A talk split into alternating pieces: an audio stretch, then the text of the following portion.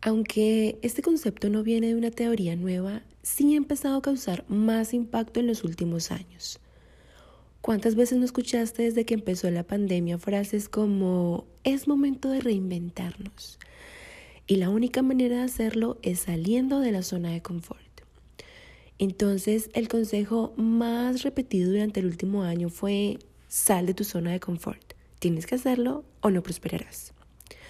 En este episodio voy a abordar este concepto desde varios puntos de vista, desde lo científico, desde mi experiencia personal, desde los pros y los contras, y una que otra conclusión a la que he podido llegar que quizá te ayuden a verlo desde otra perspectiva diferente, diferente a la de tienes sí o sí que salir de esa zona de confort, donde en últimas palabras significa que estás cómodo, así que ¿por qué carajos forzarse a salir?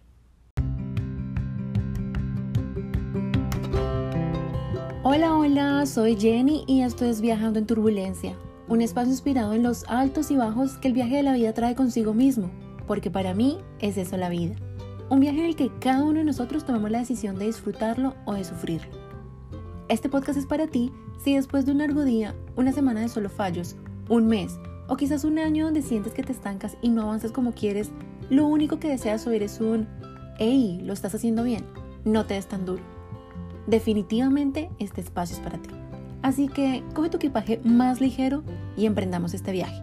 Bienvenido a bordo. Si bien en el ámbito del desarrollo personal y el coaching este término es muy trabajado y utilizado en la actualidad, debemos remontarnos al siglo XX, donde surgieron los primeros estudios por medio de experimentos psicológicos donde se descubre que un estado de comodidad relativa da lugar a un nivel de rendimiento constante. Es decir, esto es lo que tengo y lo veo suficiente. Entonces, ¿para qué adentrarme en un estado de ansiedad innecesariamente, verdad? Lo que el mismo estudio reveló es que ese estado óptimo de ansiedad es el indicado para mejorar nuestro rendimiento. Es decir, esto es lo que tengo, me siento bien, pero no es suficiente así que quiero ir por más. Entonces yo me pregunto, ¿por qué la ansiedad se toma como una enfermedad, como un trastorno y problemas de salud mental si beneficia tanto nuestro rendimiento? Bueno, porque aquí va otro resultado de ese mismo estudio y se llama nivel óptimo de excitación. Entre esa pequeña línea de estar en nuestra zona de confort y estar en una zona de ansiedad existe una zona de peligro. Esta zona de peligro existe cuando nuestro estado de ansiedad alcanza niveles mayores e incontrolables. Por ejemplo, nuestro nivel de excitación sobrepasa los niveles. Ya no nos mantenemos motivados y emocionados frente a algún proyecto, sino que generamos nerviosismo, preocupación y hasta terror. Qué curioso, ¿no? Hablamos de la zona de confort como si fuera simplemente abrir una puerta, ver unas escaleras eléctricas y dejarnos ir. Cuando en realidad estamos hablando de que existe la posibilidad de que esas escaleras dejen de funcionar, nos dejen en medio de la nada sin saber cómo volver ni cómo continuar. Con todo esto quiero decir que te generes una visión mental de lo que pasa si decides salir de tu zona de confort. Y hazle buen énfasis a la parte de si decides. Más adelante te diré por qué, pero imagínate que tienes un negocio y el negocio te da para tus tres necesidades básicas, alimentación, vestimenta y vivienda. Te sientes muy cómodo y no ves la necesidad de más. Pero resulta que de repente un día te dan unas ganas inmensas por querer salir a recorrer el mundo empiezas a ver las dificultades de hacerlo si sigues con el mismo rendimiento laboral. Ahí empiezas a ver la necesidad de salir de tu zona de confort, a buscar ese estado de ansiedad donde buscas, indagas, estudias, analizas y por último te arriesgas. Pueden pasar dos cosas. Que encuentres tu zona de excitación y esa zona te mantenga en esa motivación al punto de que entres a una zona de crecimiento, donde subiendo esas escaleras vas a apreciar la luz y dices, sí, lo logré, llegué. Y como resultado, amplías tu zona de confort. Después de haberte arriesgado y de haber logrado incrementar tu producción laboral, vuelves a tu estado de comodidad, pero con un aprendizaje nuevo y un recurso más. Ahora, por otro lado, también puede pasar que salgas de esa zona de excitación y tus niveles de ansiedad suban y suban y suban sin parar y entres a la zona de peligro. Ya no entras a una zona de crecimiento, sino a esa zona de peligro donde se nos dificulta muchísimo la toma de decisiones, al no tener un control sobre nuestras emociones y nuestros pensamientos. Entonces el desenlace no termina siendo tan agradable como el anterior. En definitiva, puedes expandir tu zona de confort porque obtienes aprendizajes nuevos. Quizá no los recursos, porque no incrementaste tu rendimiento laboral y por ende no cumpliste con las metas propuestas.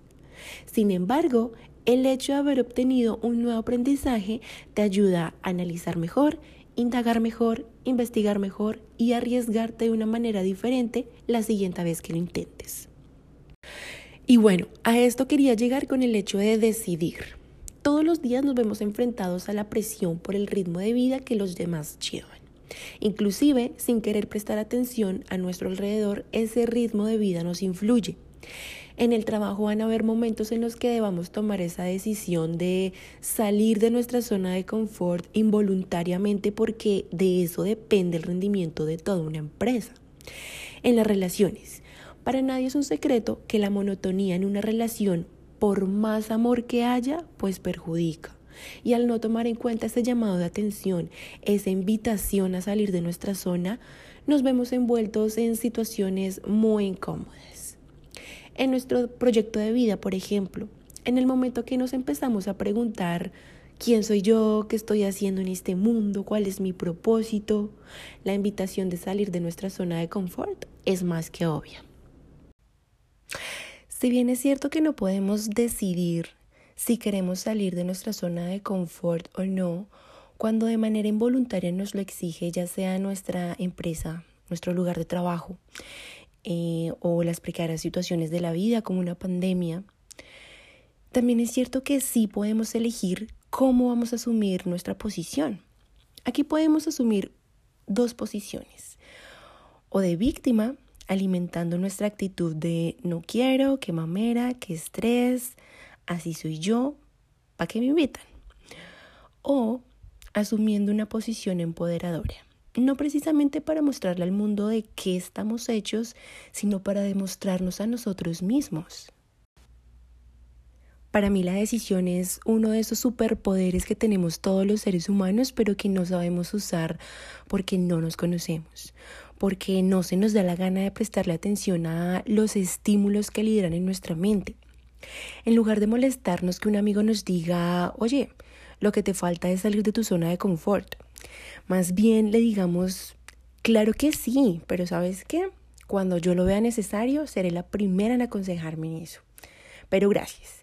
Chévere, chévere tener amigos que sirvan de inspiración, que nos empujen, que nos ayuden con ese rancón cuando el motor esté defectuoso. Claro que por el otro lado, también hay que ser conscientes. Si a mí me funcionó salir de mi zona de confort en algún momento, no quiere decir que así mismo va a ocurrir con mis amigos, con mi familia, con mis compañeros de trabajo. Cada persona tiene su tiempo, así como con todo. Y el tiempo de salir de la zona de confort es algo tan personal. No hagamos parte de ese empuje cuando el motor no lo necesita, porque al contrario lo vamos a perjudicar. Y para ser más clara, querido amigo, que ya saliste de tu zona de confort, que estás feliz, contento y dichoso de la vida, no jodas al prójimo cuando aún ni siquiera te lo han pedido.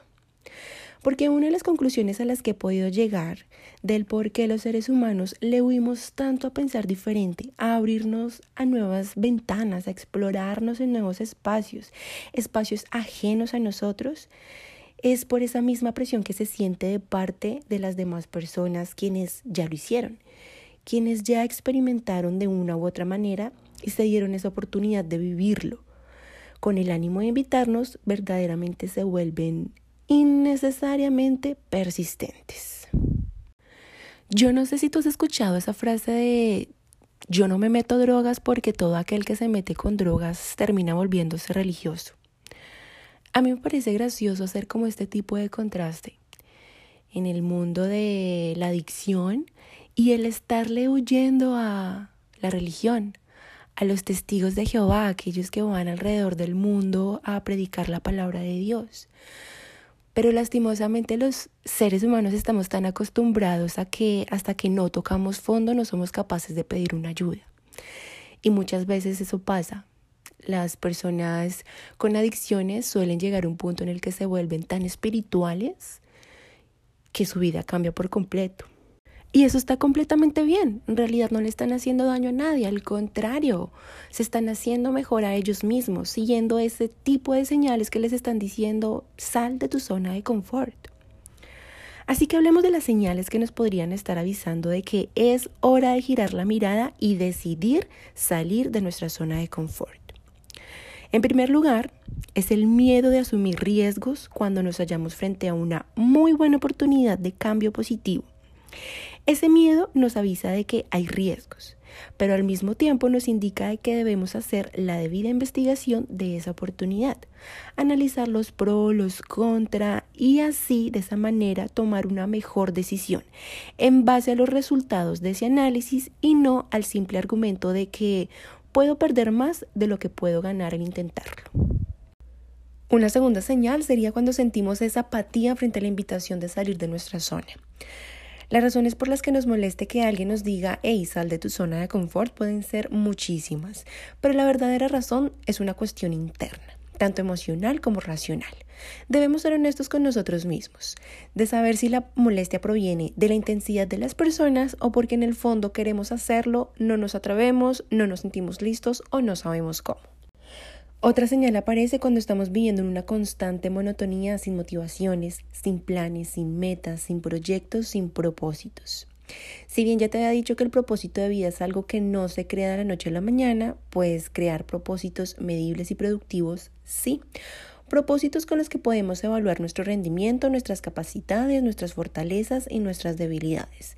Todo eso nos ayuda a conocernos cada día más y a crearnos un plan de acción donde identificamos cuándo y cómo salir de nuestra zona de confort. La procrastinación también es una señal. Imagínate que tienes ideas, planes, proyectos sin llevar a cabo aún. Sientes motivación al imaginarte cumpliéndolos, pero no accionas. El empujón que necesitamos parte de decidir ponernos en un poco de incomodidad para así atrevernos a hacer algo diferente que nos lleve a resultados obviamente diferentes. Y esta última señal va muy ligada con la anterior, con la procrastinación, y se llama la isla del algún día. Si te la pasas diciendo algún día emprenderé, algún día iré de viaje, algún día tendré el dinero para mi más grande sueño, algún día cambiaré ese mal hábito, todos esos algún día se quedan en una isla sin aparente motivación. Esta expresión la escuché por primera vez en un curso de emprendimiento digital. Recuerdo que para decidirme a crear mi propio proyecto no fue de la noche a la mañana. Muchas veces lo intenté por la presión y fracasé. Otras por las ganas e igualmente fracasé. Pero lo bueno es que cada vez que lo intentaba aprendí algo nuevo, aprendí a descartar y por ende también a seleccionar lo que realmente sí me servía. La primera prueba de que iba por un muy buen camino fue la seguridad y la confianza que empecé a sentir en mí misma, en actividades que antes no dominaba o que por lo menos no creía poder hacerlo nunca. Y muchas veces cuando nuestro destino está a salir de nuestra zona de confort, nos vemos expuestos a situaciones súper incómodas. Yo recuerdo lo mal que a mí me iba con el inglés. Desde pequeña mi papá intentó inculcarme el aprendizaje del inglés con un videocurso que él compró. Lo gracioso del cuento es que mi papá ni siquiera sabía inglés, pero quería, por obra de y gracia del Espíritu Santo, que mi hermana y yo aprendiéramos. A mí no me gustaba, la verdad. Me quedaba dormida viendo esos videos. Y la primera vez que vine a ver inglés como asignatura escolar fue en cuarto de primaria y qué horror. Me daba muchísimo miedo, ni siquiera los colores me sabía.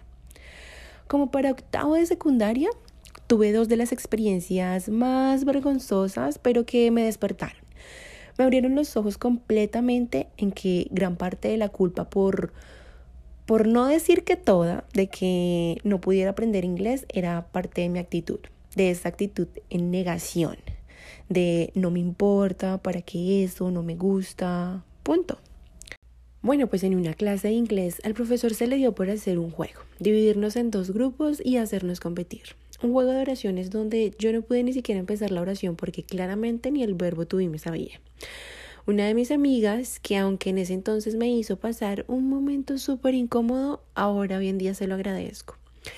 Ella era muy lista, el inglés se le daba muy bien y además era súper competitiva. Así que de lógica, cuando fue mi turno, yo dije cualquier tontería por decir. Ella se gira, me mira y me dice, Jenny, ¿qué te pasa? ¿Cómo vas a decir eso? En fin, no me acuerdo, pero su reacción fue tan eufórica al hacerme sentir mal que de lógica sí. Yo me sentí súper mal, todos en el salón nos quedaron mirando y fue un momento súper incómodo. Pero en realidad eso fue como el primer aviso para que yo me pusiera las pilas. El segundo aviso vino en una obra de teatro. Ay Dios, ahí yo no saqué mis habilidades en el inglés, sino en improvisación. Tenía que decir como dos líneas, solo dos, y la segunda se me olvidó por completo. Me nublé y lo único que se me ocurrió fue saltármela e ir a darle un abrazo a mi compañera de escena. Eso fue demasiado vergonzoso, pero para mi salvación eh, nadie estaba entendiendo la obra, en realidad ni siquiera le estaban poniendo atención. Entonces, pues nada, yo le dije a mi compañero, solo sígueme la corriente y ya, terminemos esto de una vez. Sin embargo, yo a partir de ese momento dije, no, no más, no quiero volver a pasar por esto, me niego rotundamente a volver a pasar por esto. Y justamente fue ese, el cambio en mi actitud, el que me dirigió como encontrarle ese gusto a aprender nuevos idiomas. Y hoy yo me pongo a pensar qué otra mala experiencia habría tenido que pasar para de una vez arriesgarme. Arriesgarme a estudiar, a ponerle atención, a cogerle el gusto. Y hoy justamente estar en un país de habla inglesa pues chamusqueando todavía el idioma porque tampoco es que sea una experta, pero confiada y segura de mí misma. Y justamente esas son dos ventajas que podemos obtener cuando decidimos salir de nuestra zona de confort, seguridad y confianza. Otras ventajas que podemos obtener son la incrementación de nuestra motivación y nuestra creatividad, la mejora de nuestro rendimiento, como lo hablé al comienzo, que nos prepara para las dificultades, al permitirnos desarrollar nuestras capacidades cognitivas y poniéndolas a prueba. Esas son varias de las ventajas que obtenemos cuando decidimos por cuenta propia querer salir de nuestra zona de confort. Ahora te quiero hablar de las dos teorías a las que he llegado con respecto a nuestra zona de confort y al propósito de vida. Siento que están demasiado ligados y por eso mismo como que a veces repelemos estos temas, como que estamos en constante huida de saber cómo salir de nuestra zona de confort o cómo obtener nuestro propósito de vida. Bueno, mi primera teoría es que el salir de nuestra zona de confort nos ayuda justamente a crear nuestro propósito mayor. Ese que decimos, nací para esto y voy a mostrárselo al mundo, voy a usarlo para servir a los demás. Y al mismo tiempo, cuando estamos creando nuestro propósito mayor, eso mismo nos empuja a querer salir de nuestra zona de confort, porque debemos enfrentarnos a nuestros miedos y esos miedos que nos están deteniendo y nos dicen, hey, no, no eres capaz de hacerlo, nuestra zona de confort nos dice y nos demuestra que sí, sí somos capaces. Derrotarlos implica salir de esa zona de comodidad en la que nos estamos justificando diciendo, mm, ¿será que vale la pena la exposición pública? ¿O será que vale la pena invertir tanto tiempo, tanto dinero? ¿Será que si voy a llegar a donde quiero? Mm, no, tu propósito mayor siempre te dirá que sí, sí vale la pena. Y eso atraviesa nuestra zona de confort. Y la segunda teoría es que nuestro propósito mayor lo encontramos o lo creamos ya sea tocando fondo, es decir, cuando nos sentimos más perdidos que nunca, más solos, más indefensos, y eso mismo nos empuja a querer salir de esa zona de confort, para aceptar que si seguimos por el mismo camino, no veremos cambios. O, por el contrario, lo creamos en el momento que logramos una plenitud con nosotros mismos, donde nos apreciamos de tal manera que decimos, no me puedo desperdiciar de esta manera. No puedo desperdiciar mi talento, mi energía, mis habilidades. Así que necesito hacer algo más profundo, algo que marque mi vida, algo que me haga vibrar. Y bueno, como siempre me dejo yo llevar apasionadamente hablando de estos temas. Y sé que a veces puede ser algo denso y cansón de digerir. Así que me alegra muchísimo que estés acá escuchándome. Para finalizar, voy a hacerte una pequeña conclusión. La voy, a, la voy a enumerar para hacerlo más fácil y que no te me vayas a ir tan infoxificado. Primero, no está mal querer permanecer en nuestra zona de confort siempre y cuando no nos estanque. Te di una pequeña lista para que se te haga más fácil examinar si te sientes estancado o no con tu vida. Segundo, si te molesta que alguien te aconseje salir de tu zona de confort, revisa tu diálogo interior. ¿Por qué te enoja? Quizá ese enojo te esté diciendo que sí, que sí necesitas salir de tu zona de confort y que no te quieres dar cuenta. Tercero, si te encanta ponerte a prueba y quieres que tus amigos y familiares lo hagan también, no presiones. Recuerda que todos tenemos nuestro momento y lugar para hacerlo. No te vuelvas un testigo de la zona de confort que todo el mundo le huye. Cuarto, los fallos no son fallos si dejan aprendizajes. Y la verdad es que podemos aprender de cada cosa que hacemos en la vida. Así que ese miedo a fracasar, mándalo a la chingada, como dicen mis mexicanas, y que no te detenga. Quinto, si te estás cuestionando cuál es tu propósito de vida, cuál es ese propósito mayor, es la mejor señal que puedes tener para conocer qué es lo que te limita a salir de tu zona de confort. Y así, de esa manera, la expandas. Expándela de aprendizaje, expándela de fallos, expándela de experiencias que en cualquier momento, ¡pum!, te brillará la mejor idea de todas. Y una vez más, gracias por escucharme, por reírte de mis ocurrencias, por los mensajes que me envías con lo que te quedas de cada episodio y claramente por compartir. Hasta el próximo martes.